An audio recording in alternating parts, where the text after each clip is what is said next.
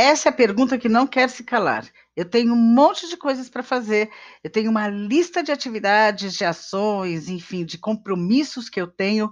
Quando eu chego no final do dia, acabo o dia, estou exausta e olho para o que eu fiz e falo: puxa vida, ainda além de faltar um monte de coisa, me parece que eu não fiz nada.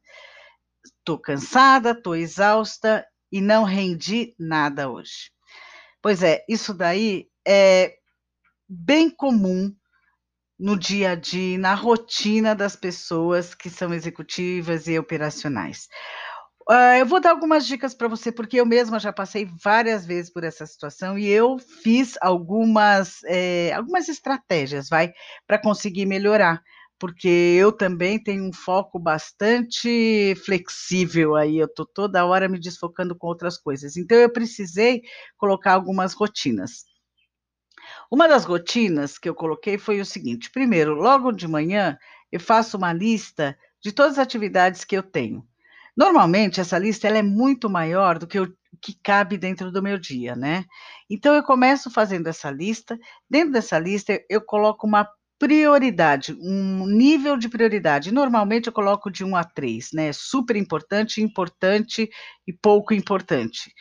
Então, eu já faço uma pré-seleção daí para aquele meu dia.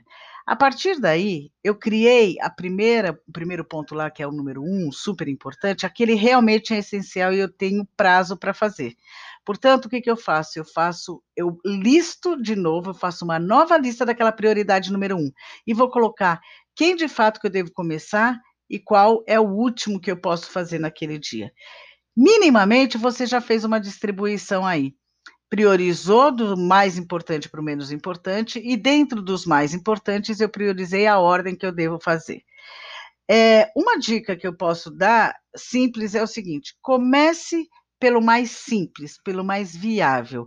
Por qual motivo? Se você começar pelo mais complicado, ele vai demandar tanta energia sua que para ir para o segundo passo você já está esvaído, né? Você já foi, já colocou toda a sua energia, vai ficar muito difícil de continuar.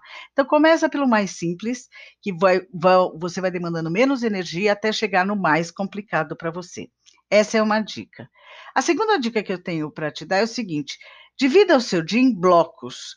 Por exemplo, eu sou uma pessoa muito mais operacional, então eu costumo usar a parte da manhã, eu uso para fazer todo, tudo que é operacional, que é, são as leituras de e-mail, são quando eu tenho que fazer algumas atividades, outras que não fazem nem parte do meu trabalho, que são coisas de fora fazer ligações, esse tipo de coisa eu coloco na parte da manhã, porque é a minha parte mais operacional. Tem pessoas que são melhores à tarde, tem pessoas que são melhores à noite. Cada um tem o seu jeito.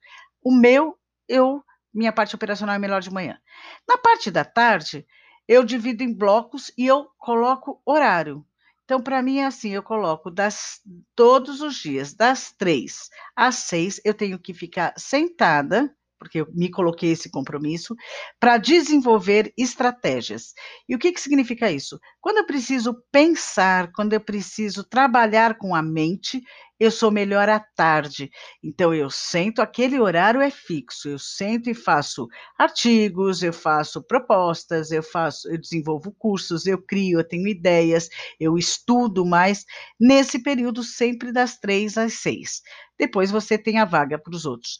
O que em geral a gente faz é a gente pega a nossa agenda, coloca milhares de atividades, achando que vai dar tempo de fazer tudo, se esquece que existem interrupções, se esquece que existem algumas situações em que a gente não tem controle de criança que chega ou de telefonema que toca, então a gente vai precisar de algumas horas. Por isso que eu coloco a das três às seis é fechado para isso. Eu não atendo telefone, eu não faço nada neste período, porque eu estou pensando.